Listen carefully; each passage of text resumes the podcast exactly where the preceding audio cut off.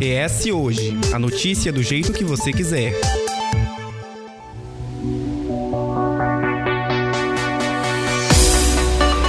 A busca do bem-estar social parte de diferentes frentes e engloba inúmeras áreas consideradas essenciais para o desenvolvimento, como a educação, a saúde, a segurança pública. O impacto do avanço tecnológico revolucionou e muda diariamente a nossa forma de consumir, de se relacionar e se informar. E a partir daí se torna útil também para monitorar e resolver problemas, sejam eles sociais e ambientais, por exemplo. Nesse sentido, a fome e o desenvolvimento sustentável, assim como o avanço tecnológico, também estão diretamente ligados às questões das desigualdades sociais. Logo, esse impacto da relação do homem com a tecnologia passa, como falamos anteriormente, a produzir, criar e transformar, mas também ser questionado. Exatamente. Quando enumeramos as virtudes da tecnologia, costumamos ressaltar apenas a capacidade para nos conectar, entreter e facilitar o dia a dia. Só que é nesse dia a dia que a desigualdade predomina e até exclui, ou seja, é algo que ainda necessita de trabalho, incentivo e compreensão, dando a devida importância, que pode fazer com que usemos a inovação tecnológica para converter o mundo em um lugar com mais qualidades. Esse discurso, porém, pode dar a impressão até de um faz de conta, mas tudo isso faz parte da vida real, onde as histórias costumam ser de menos sossego e hospitalidade. E é a partir daqui que a gente dá largada para esse episódio. Eu sou Eduardo Couto e eu, Matheus Passos. E esse é o ES Ouve, o podcast semanal do jornal ES Hoje, que vai ao ar toda segunda-feira. E por isso a gente recebe nessa semana para falar sobre o impacto da tecnologia no desenvolvimento social o presidente da Associação Capixaba de Tecnologia, a Action, Emílio Augusto Barbosa, e o idealizador do aplicativo Jade Austin, desenvolvido para estimular funções cognitivas de crianças com transtorno do espectro autista, Ronaldo Cohen.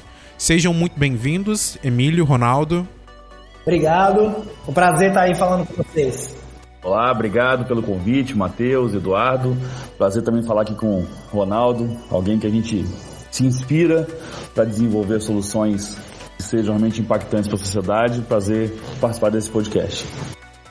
Estamos no Facebook, Twitter e Instagram pelo arroba Hoje.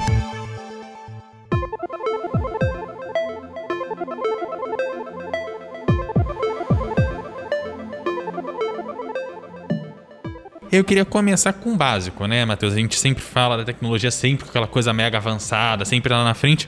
Vamos começar pelo básico, começando então perguntando para o Emílio como que a tecnologia ajuda nesse desenvolvimento social e que exemplos a gente já pode trazer direto para essa conversa. Então, eu acho que, que a tecnologia, ela realmente vem é, provando que ela é inclusiva, que ela é democrática, que ela realmente é capaz de aproximar quem estava distante desse mundo, né, quem tinha, não tinha acesso a vários serviços. Então você consegue aí, a gente durante a pandemia, a gente teve um exemplo, talvez que seja um exemplo pesado, forte assim de se destacar, que foi o próprio auxílio emergencial, que foi todo ele é, viabilizado e operacionalizado através de aplicativos. Né? Então, e, você vê, conectados inclusive a soluções de mercado, como o PicPay, que é uma solução em que a gente orgulha de falar sobre ela, porque é uma solução capixaba, a empresa capixaba, mas você vê o, o poder da tecnologia ao construir meios das pessoas acessarem esse recurso de maneira muito tranquila, muito fácil. Então a tecnologia realmente está em todo lugar, está é, aberta a qualquer público. A gente ainda tem limitantes, a gente ainda tem dificuldades a serem superadas, e talvez a gente fale bastante sobre isso aí da nossa, nossa conversa de hoje. Mas eu acho que de uma forma introdutória, para a gente começar a nossa conversa aqui, eu acho que ela é, é o, o, potencial da tecnologia para aproximar serviços, trazer para o um mundo dos serviços públicos e outros serviços, até bancários bancários, de outros benefícios que a sociedade oferece, a tecnologia é a que mais tem potencial de democratizar esse acesso. Ronaldo, quando a gente começa a falar sobre isso, fala até do auxílio emergencial como forma de acesso, não adianta só ter o aplicativo. As pessoas precisam saber utilizá-lo. O aplicativo precisa ser pensado para todo mundo, né? Exatamente. Essa, essa, é uma questão muito importante, é, a gente ter, é, sair um pouco do, entre aspas, do analfabetismo tecnológico, né? A, a gente mesmo, dentro da nossa experiência aqui, a gente teve alguns choques de realidade durante, durante a implantação é, do nosso serviço, principalmente em cidades menores, a gente está aqui em Vitória, estamos aqui na capital, a gente não imagina, não imaginava, por exemplo, que pessoas não tinham celular em alguns determinados momentos é, não tinha internet, acesso à internet. Então, por exemplo, essa foi uma questão que a gente teve que evoluir dentro da nossa parte para poder atender essas pessoas. Não são, a gente não pode obrigá-las a essas condições financeiras, até que vivem em algumas cidades e tudo mais, para serem excluídas, né, ficarem à margem do que a gente pode oferecer. Então, cabe também muitas vezes a empresa buscar uh, alternativas para acessar essas pessoas também que têm mais dificuldade de acessar é, certas condições tecnológicas para facilitar a vida, a vida delas, né?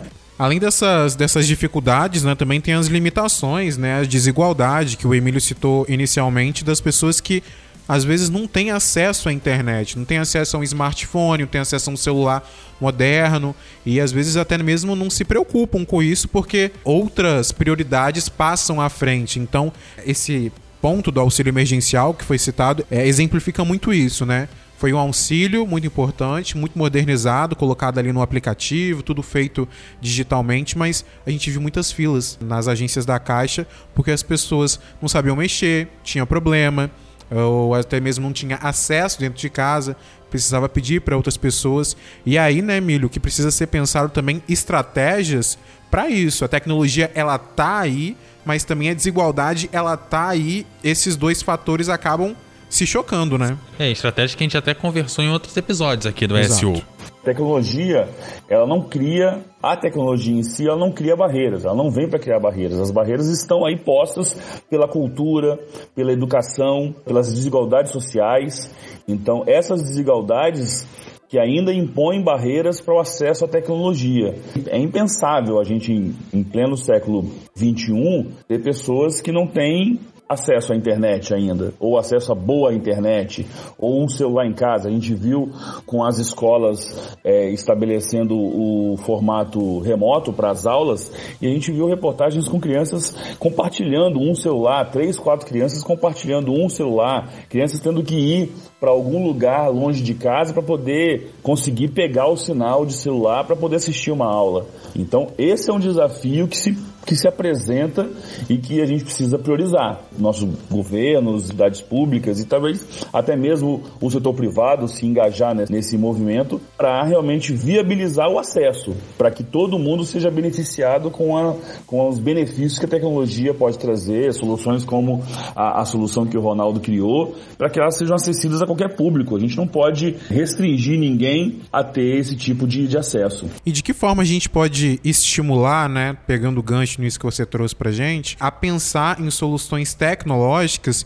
que não aprofundem isso, essa desigualdade, essa exclusão. Você falou, por exemplo, das aulas online, né, das aulas remotas, dessa divisão às vezes de um celular para três pessoas dentro da mesma casa. De que forma a gente pode pensar é, soluções que não excluem, né, que não podemos dizer não impactem ainda mais essa desigualdade, mas agreguem isso, né, tragam, tragam soluções que é o objetivo, como você falou. Eu acho que uma parcela desse processo ele precisa ter o apoio do setor público. Isso de alguma forma a gente já vê acontecendo aqui no estado mesmo, a gente vê alguns movimentos acontecendo.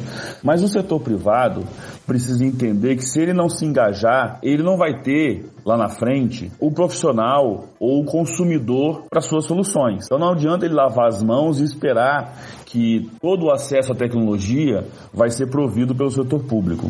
É, a gente pode citar como exemplo, hoje o setor de tecnologia no Espírito Santo, mas também no Brasil como um todo, e imagino que isso esteja acontecendo em outros lugares pelo mundo, nós temos um problema seríssimo que é falta de mão de obra. Não tem mão de obra para o, o, as empresas de tecnologia e as empresas que estão inovando. E não adianta esperar que essa formação vai acontecer só com o setor público, só com as escolas públicas, só com processos formais de educação. O setor privado precisa engajar, precisa se mobilizar para participar desse processo.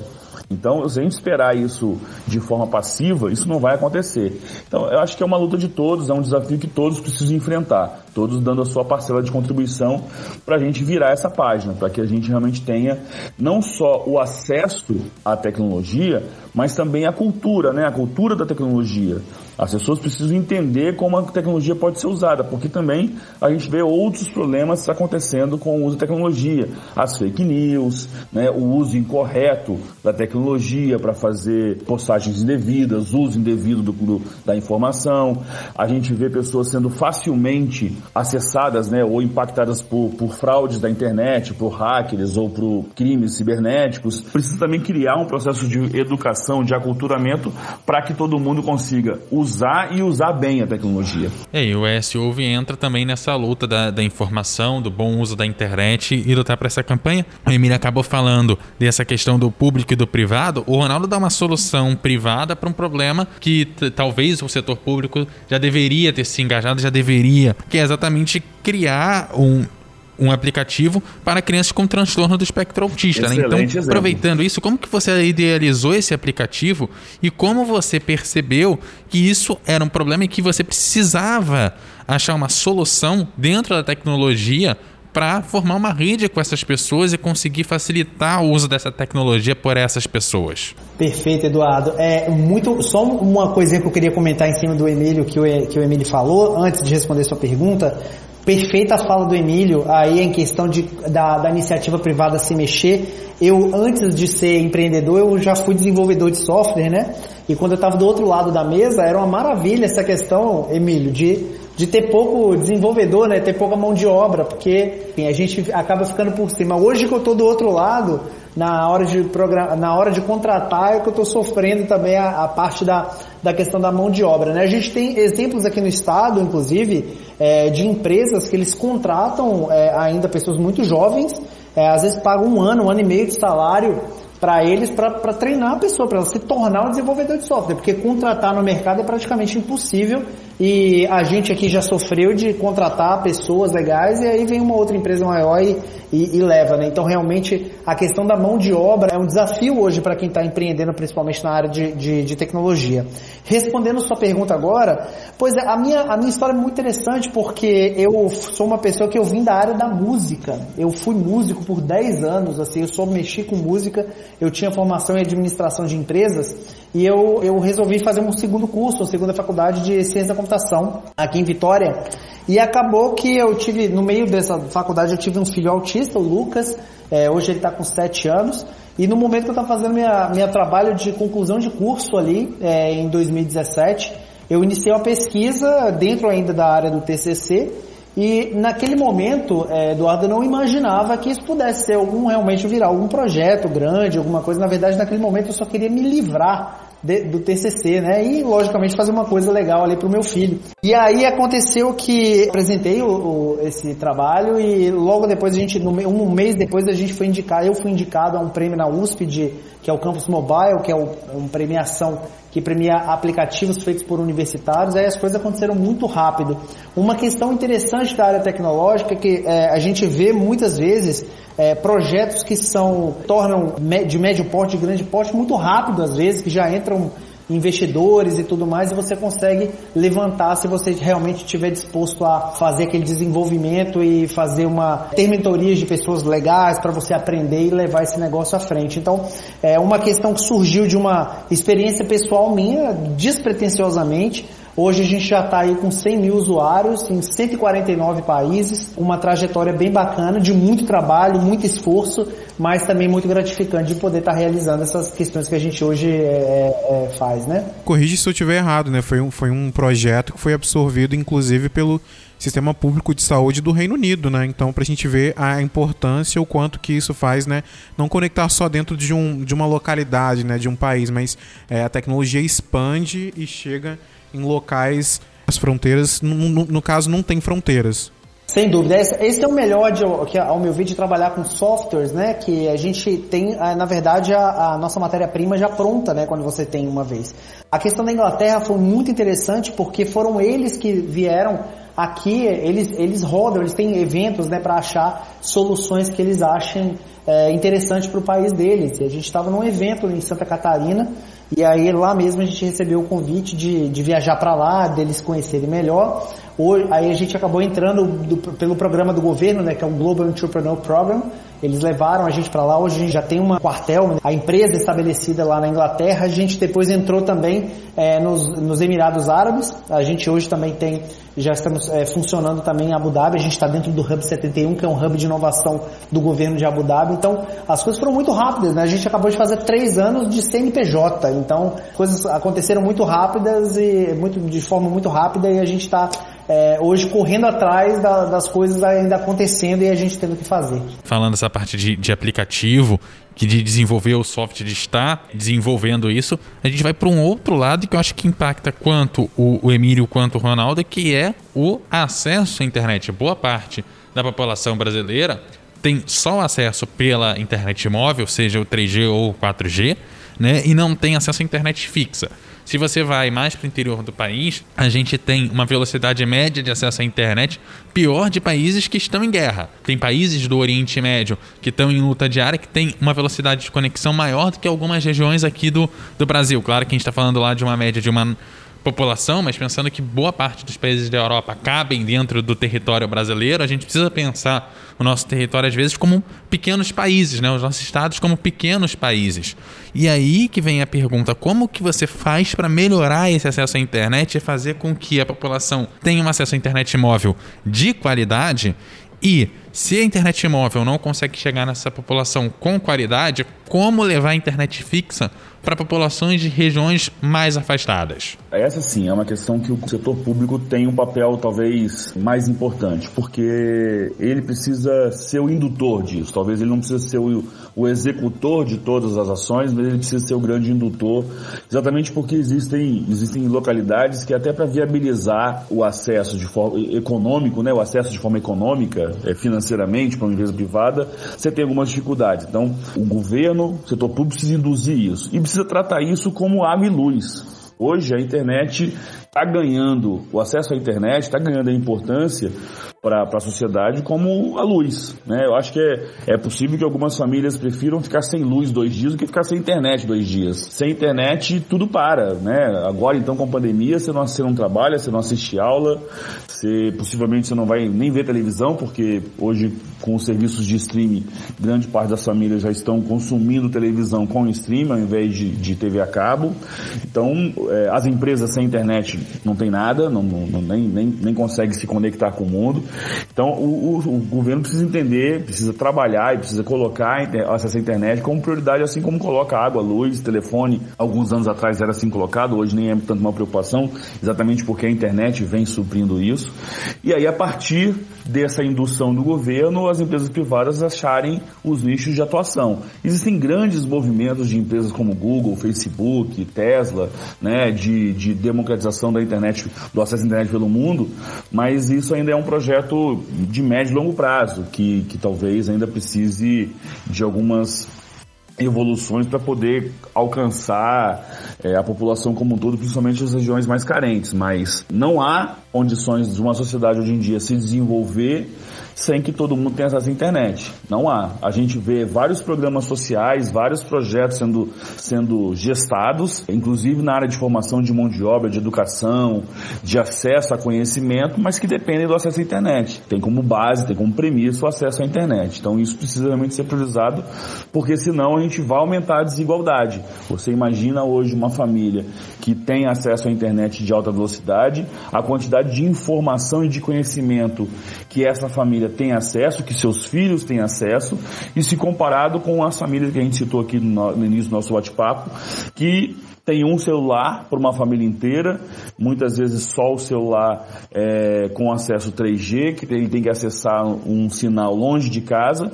Imagina a diferença, a qualidade de conteúdo que chega para essas duas famílias. Isso vai aumentar a desigualdade. Né? A gente vai criar um problema maior ainda no futuro do que a gente tem hoje. Então, eu entendo que a sociedade do conhecimento, que é a sociedade que a gente vive hoje, passa pela sociedade da internet, de acesso à internet. Isso ainda mais num contexto né, de pandemia, como você bem disse, onde tudo foi avançado, né? Tudo foi agilizado. Então a gente fala, ah, as escolas online, aula online, isso era um pensamento para daqui a 10 anos, 15 anos, 5 anos. Então tudo foi adiantado, né? Tava todo mundo, tava todo mundo anestesiado. Sabia que era importante, mas Tava, Tava deixando, atrasado. né? Vamos, é, vamos deixando, vamos ver quando é que dá. A pandemia botou isso na nossa mesa. Ó. Começa agora, ou então o problema vai ser muito maior. Alguns estados, alguns países, algumas cidades conseguiram avançar rapidamente e conseguiram oferecer isso de forma rápida, outros não. E aí nós temos os problemas que a gente tem hoje. né? A gente tem um atraso de mais de um ano para algumas escolas, existem já um- vários estudos sendo apresentados da, da defasagem escolar que algumas crianças estão experimentando e, e que vai gerar uma geração, vai produzir uma geração com mais deficiências de conhecimento do que as gerações passadas. Isso já é um problema. E Ronaldo, a, a educação digital precisa, nesse momento que a internet está ganhando essa proporção, virar uma matéria dentro da escola? Ah, sem dúvida. É, foi muito bem o que o Emílio falou. É, aí a gente acelerou um processo que talvez fosse daqui a 7, 8, 9, 10 anos e a gente teve que acelerar de forma muito rápida para a vida não parar, né? principalmente a vida educacional, onde o déficit de ficar um ano, um ano e meio sem, sem ter atividade é muito, muito destruidor. Né? A gente teve uma experiência dentro até da nossa realidade muito interessante porque é, a nossa plataforma era principalmente é, direcionada para a área de saúde, né? E a área de saúde foi a mais impactada. A área de saúde hoje os recursos estão voltados de forma é, completa para o combate à pandemia, né? Então a gente, é, no meio da pandemia, a gente construiu uma segunda plataforma usando a mesma tecnologia que a gente usa, mas voltada unicamente para educação. E foi a melhor coisa que a gente fez, porque a gente conseguiu não só levar uma solução para a educação especial, educação de crianças com autismo, TDAH e síndrome de Down, que não estavam tendo contato de forma direta com seus, eh, seus professores, seus terapeutas, e a criança em casa, ela, com um jogo, o professor consegue ter panorama do desenvolvimento daquela criança mas a gente teve os desafios da internet, como a gente falou aqui, de algumas famílias que realmente têm uma condição financeira que não, não lhes permite, às vezes, ter um celular. Eles usam aquele celular Nokiazinho lá de, de 15 anos atrás. Mas eu acho que é, realmente com é, a gente tem que ter uma cobrança em cima do poder público para que a gente possa levar uma internet melhor e uma internet para mais pessoas também, né? A gente esquece muitas vezes aí das, do interior, das cidades muito pequenas, que a gente foi esse final de semana em uma cidade no interior da Bahia que nem, o celular nem passava perto de pegar, celular não servia para nada ali. Então realmente é uma questão que precisa ser pensada, estudada e planejada para que isso não, daqui a algum tempo a gente não, não tenha mais essa situação, né? Por que, que a gente sempre espera do setor público essa questão da internet? Porque muitas vezes você pega alguma cidade interior que não é viável para uma empresa privada fazer chegar até lá a infraestrutura para disponibilizar a internet. E se ela leva essa, essa infraestrutura, e como a população muitas vezes é pequena, na hora de você diluir o custo do o investimento que você fez para levar a infraestrutura, esse, o preço do serviço fica muito alto. Então, é, matematicamente, né, falando da divisão do seu investimento pelo, pelo potencial de, de, de oferta que você tem naquela cidade, o modelo não se viabiliza. É necessário realmente que o setor público apareça para poder fazer essa parte. Porque se eu só esperar que vai ter uma, uma empresa de internet cabo ou de fibra ótica ou por satélite em todas as cidades do Brasil, isso não vai acontecer de forma rápida, porque não é viável economicamente para todas as cidades.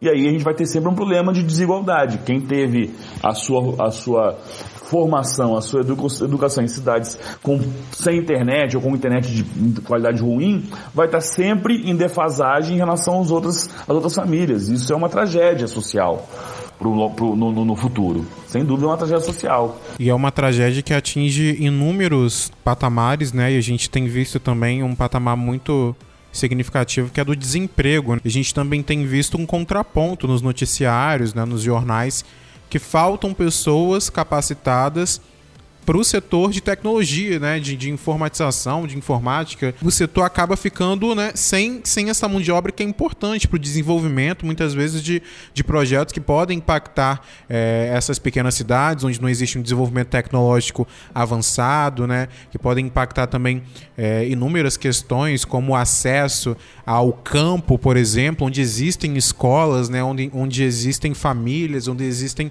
as, que as pessoas que precisam também participar disso, precisam estar englobadas dentro disso. E o Ronaldo falou que ele foi em busca né, de, uma, de uma nova formação. E, e como que a gente pode estimular com que as pessoas é, busquem esse acesso. Né? O Couto falou da, da matéria dentro da escola, mas o ensino profissionalizante às vezes é a única oportunidade dessas pessoas conseguirem é, uma adequação, se podemos dizer assim, para futuramente ir em busca de um emprego. E às vezes é na tecnologia, no desenvolvimento tecnológico que essa pessoa vai conseguir é, abrir né, um caminho e para uma carreira. Então, Ronaldo, de que forma a gente pode influenciar, de alguma forma, alcançar essas pessoas, né, fazer com que elas busquem isso, porque, como eu disse, é um setor que está em falta de mão de obra, de gente capacitada para trabalhar. Principalmente na nossa área aqui que da tecnologia, há muita ignorância da, do potencial de mercado das pessoas que não são envolvidas com essa área, né? Tem até um perfil que a gente segue que todo dia posta algum memezinho de brincadeira, tipo, ah, é formado em ciência da computação, conserta aqui minha impressora, coisa desse tipo. Cara, o potencial hoje de um profissional da área de tecnologia é gigantesco, é, é, assim, é muito grande. Eu consigo dar exemplo, por exemplo, tem uma empresa é, que já tem atuação no Brasil, essa empresa é da, da Noruega, que se chama Specialistern. Ela é fundada também por um pai de uma criança autista, já tem muitos anos, e essa empresa basicamente o que, que ela faz? Ela recruta jovens com, com autismo, com alto funcionalismo, né? autistas que conseguem executar ali é, as atividades, porque é, o autista ele tem muita, muita familiaridade com números e com implantação de código. Então o que, essa empresa faz? Ele, ela treina é, jovens autistas a serem desenvolvedores de softwares, enquanto esse treinamento a, o próprio jovem ele está recebendo salário e depois de um tempo, depois de cerca de um ano, eles alocam esse jovem dentro de alguma das empresas que fazem parte da parceria que eles têm. Então, por exemplo, a gente tem Banco Itaú nessa parceria e eles colocam esse jovem autista lá dentro do, da TI do Banco Itaú. Eles têm um aproveitamento de papo de 92% de contratação pós-programa. Então, quando termina o programa, aquele jovem, na, na, grande maioria das vezes, é absorvido pela própria empresa, inserindo aquele jovem que muitas vezes, de repente, estaria perdido profissionalmente, não saberia o que fazer, e muitas vezes se torna um desenvolvedor, uma pessoa da área de TI de, com, com, com um futuro muito interessante. Então, são essas iniciativas é, que eu acredito dentro da, da, área, é, da área particular, de empresas, né, que conseguem realmente fazer a transformação. Muitas vezes, é, dentro do serviço público, é, Emílio, também, é, que, que, citou a questão do público aí, eu, eu não consigo nem te dizer se é uma questão de falta de iniciativa ou se é falta de, de conhecimento mesmo para tomar certas atitudes que pudessem transformar a vida das pessoas, porque é, são, são às vezes pequenos atos que podem mudar a vida de muita gente, principalmente pessoas que têm algum tipo de deficiência. É, é, é, sensacional esse tipo de, de, exemplo que o Ronaldo acabou de apresentar aí, né? E a gente vê o ministro da Educação, desculpa abordar esse tema aqui, mas vê o ministro da Educação falando de deficientes atrapalham convivendo com outros alunos em sala de aula. Mas enfim, não é o tema do nosso podcast, nossa conversa, mas eu acho que a gente tem que realmente olhar para essas várias oportunidades e várias, vários caminhos para o processo de sensibilização. É pensar de forma, de forma inclusiva, né? É, a gente tem hoje pleno emprego na tecnologia. É, qualquer pessoa que se forma está empregada. Mais ainda, né? A pessoa está empregada antes de se formar. Muitas vezes as empresas estão pegando os alunos ainda no terceiro, quarto ano de faculdade. Então é pleno emprego enquanto a gente tem 14, quase 15 milhões de desempregados no Brasil. Então a gente tem falta de mão de obra qualificada. Esse é o nosso problema. A gente precisa olhar para a qualificação. Não adianta só ter o profissional disponível, mas ele tem que estar qualificado para esse novo para os empregos do futuro.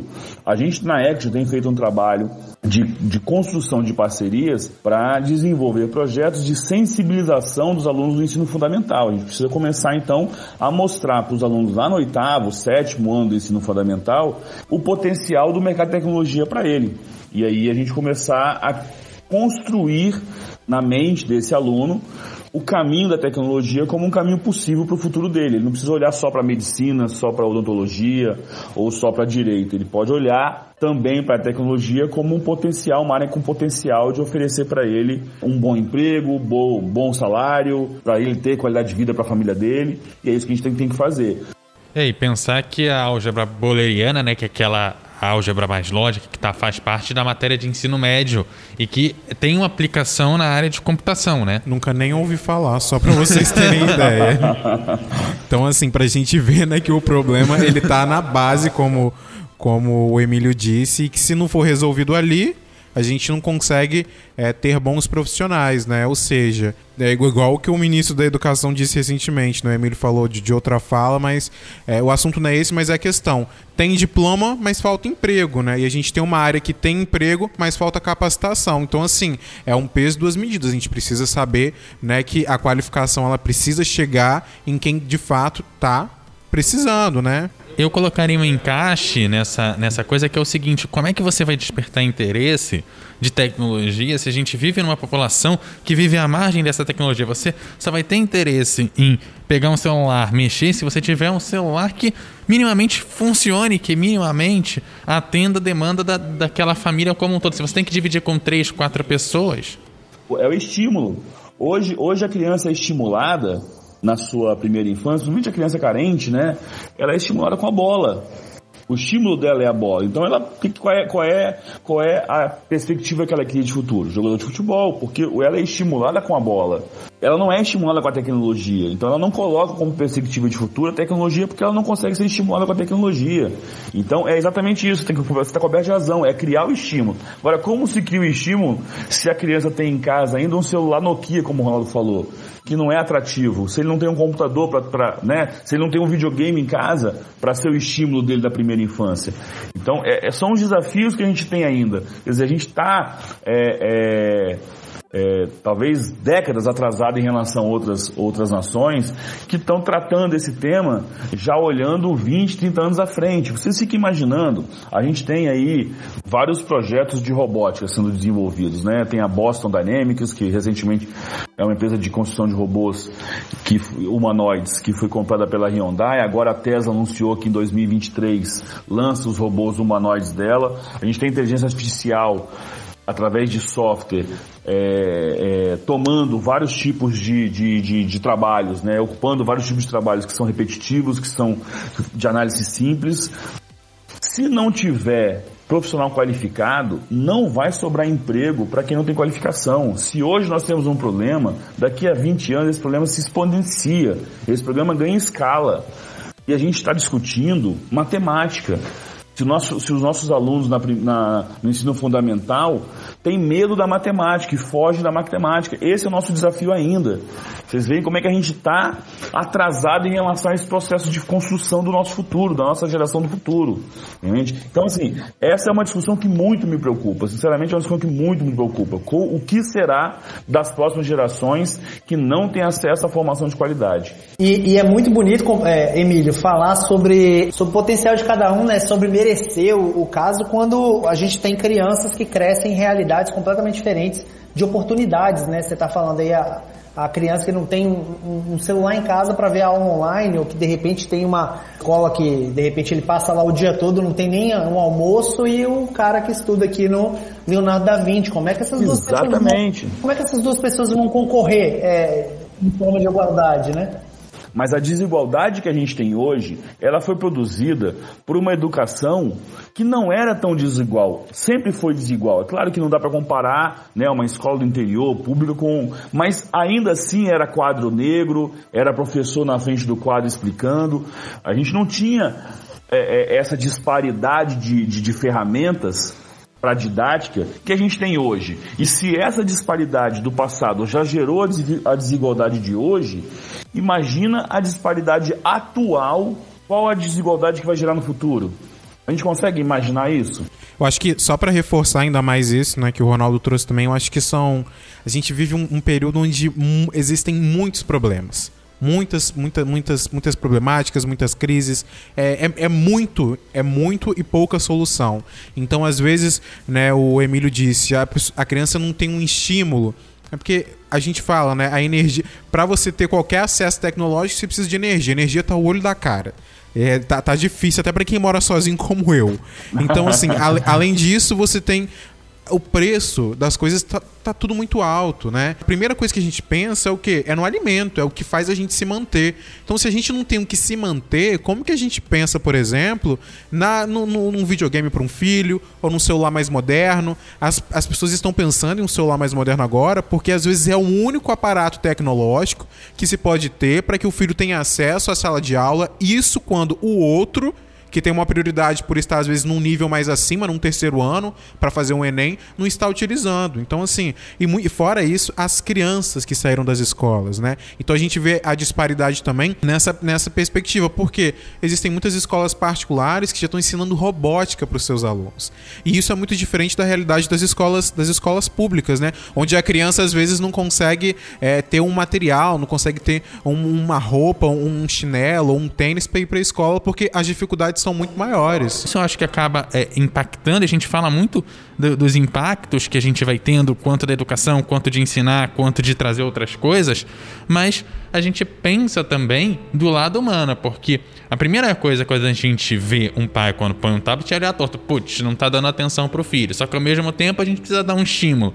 Qual o limite? Qual é a média? São tantas coisas que a gente tem que colocar na balança, porque você não pode deixar uma criança só no tablet, mas se você quer que ela domine tecnologia, você tem que dar um estímulo para ela. E eu sei que são questões complicadíssimas pra gente São responder. demais. Porque a gente, a gente que já é mais velho, que é, Diga cresceu... por você, né? Eu tenho 22 É, não. ainda. Mas assim, mais velho, porque eu e Matheus, que estamos aqui nos 20 e poucos anos, a gente nasceu numa época que a gente já podia dizer que a gente já tinha um computador, não, ou não em casa, mas já conhecia alguém que tinha um computador, já sabia que era internet mesmo que discada, e a gente, pegou, a gente nasceu no início da internet, e pra gente, o que a gente tem hoje, tem um celular que faz tudo, era coisa de outro mundo pra gente. E Couto, né, Emílio, Ronaldo, só pra vocês terem ideia, igual, eu fui ter internet em casa muito depois de muitos amigos meus. Celular, então, nossa senhora. Então, assim, eu lembro da época em, por exemplo, pra gente fazer. Hoje em dia eu falo, gente, pesquisar na internet é tão fácil, mas tinha época que eu tinha que ir pra faculdade, pra faculdade não, pra biblioteca municipal da cidade, lá de Guarapari, minha cidade, onde eu, eu ia pesquisar e anotar tudo à mão. Então, pra gente ver o, o como que avança, né? As escolas hoje têm computador. Você pedir autorização, vai lá, faz a pesquisa, mas a realidade ali, né, de ter um computador, é muitas vezes a não é a realidade que a criança tem em casa, porque existem muitas problemáticas. E a gente viu também, né, a questão dos movimentos sociais, dando, por exemplo, um auxílio internet para aquela mãe que não que, que para aquela mãe solteira, por exemplo, que não tem condições e às vezes dá aquela internet. Então, funciona como assim, eu meu filho precisa estudar, o movimento social está me ajudando, só que como vocês ressaltaram lá no início, não é um trabalho de movimento social, é um trabalho governamental, né? um, um trabalho que era para ser de Estado, a nível de Brasil, e atingir a nível de Brasil as particularidades de que, de que cada canto tem. A internet não vai chegar da mesma forma que chega no Sudeste, lá na Amazônia. Lá, Exatamente. lá o que funciona às vezes é o radinho de pilha que passa a informação com a pessoa ouvindo a voz do Brasil porque não, tem não, não pega o outro sinal. Então a gente precisa pensar dessa forma também, né? E é o impacto, como a gente disse, no humano, porque o humano da pessoa precisa de muitas outras coisas. E a tecnologia, ela vem de uma forma complementar, né? Como a gente deba- debateu aqui, porque ela vai ajudar, como no caso do aplicativo desenvolvido pelo Ronaldo, né? No desenvolvimento de uma criança que tem autismo, vai ajudar os pais a entenderem às vezes aquilo que está chegando de novidade com o nascimento desse filho, ou muitas vezes também vai ajudar um jovem que está saindo do ensino médio e não tem dinheiro para pagar uma faculdade, com, aquele, com aquela profiss- profissionalização técnica que vai ajudar ele a entrar no mercado de trabalho e depois ele vai construir um caminho. Então é, é dessa forma que tem que ser pensado, eu acredito, para que é, a tecnologia ela seja de uma forma é, igualitária, acessível e não só para as pessoas né, que, que, por exemplo, não tem uma deficiência, porque às vezes você vai navegar por um site, não tem uma acessibilidade para uma pessoa que é deficiente, é, que, que não enxerga, ou às, às vezes Não tem Libras. Exatamente. Então, é- é- são, são tantas coisas que a gente precisa, né?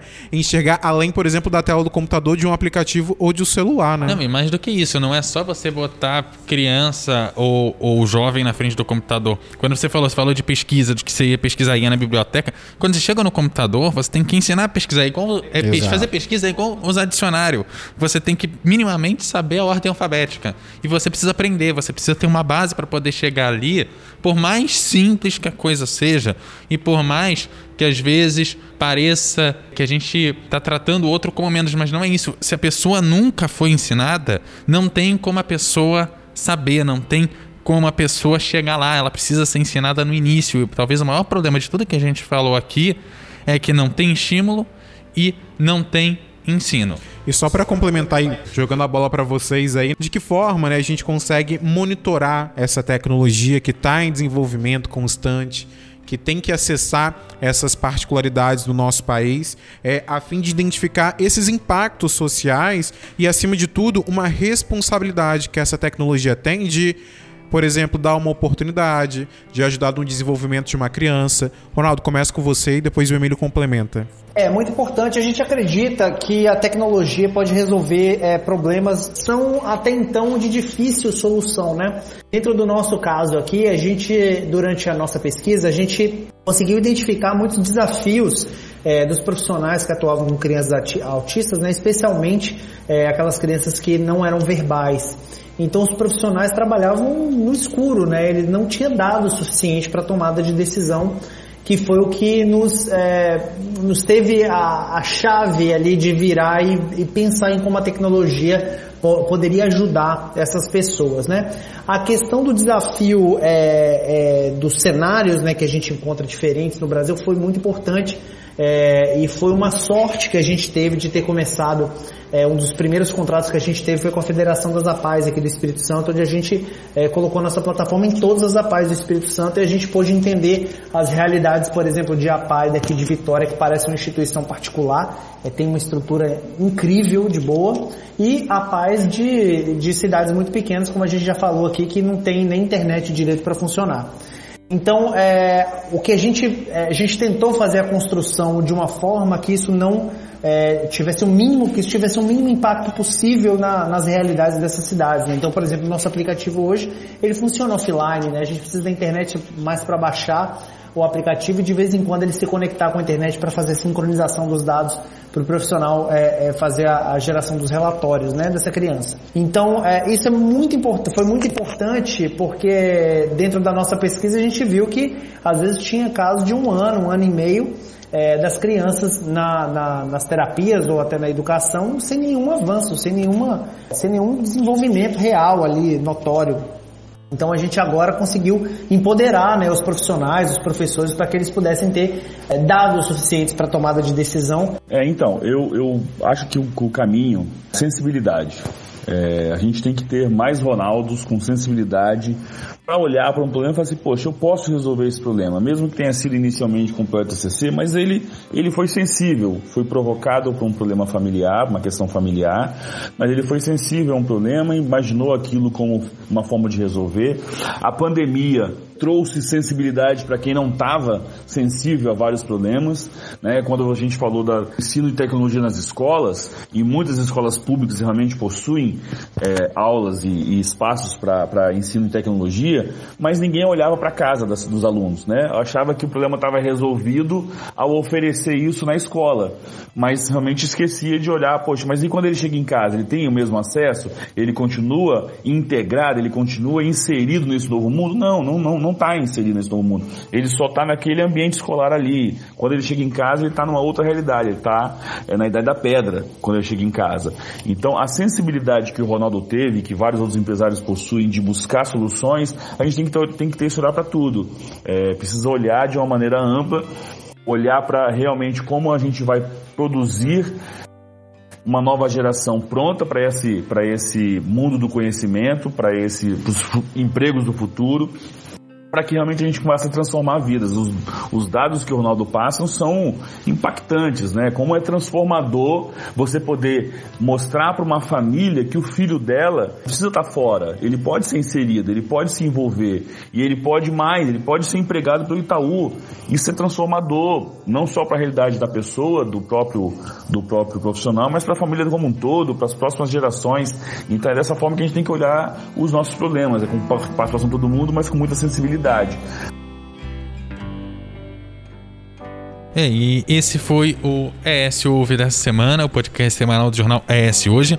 Ele vai lá todas as segundas-feiras, lá no eshoje.com.br e lá na, nas principais plataformas de áudio. O episódio teve a apresentação de Eduardo Couto e Matheus Passos, a produção e o texto de Matheus Passos, a edição de Eduardo Couto, a direção de jornalismo é da Daniele Coutinho.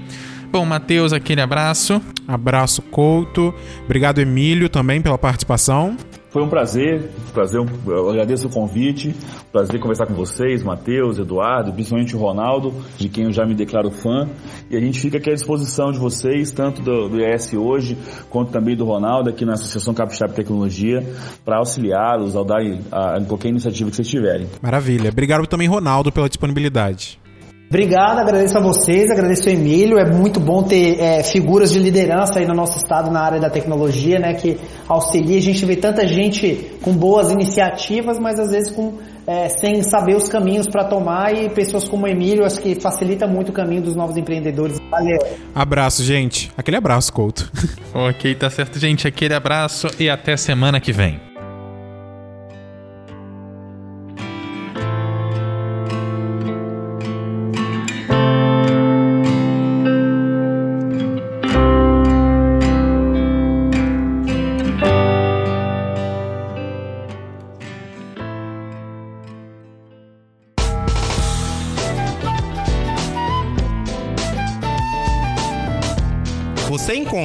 ES Hoje nas redes sociais, arroba e também no canal do YouTube e no site eshoje.com.br.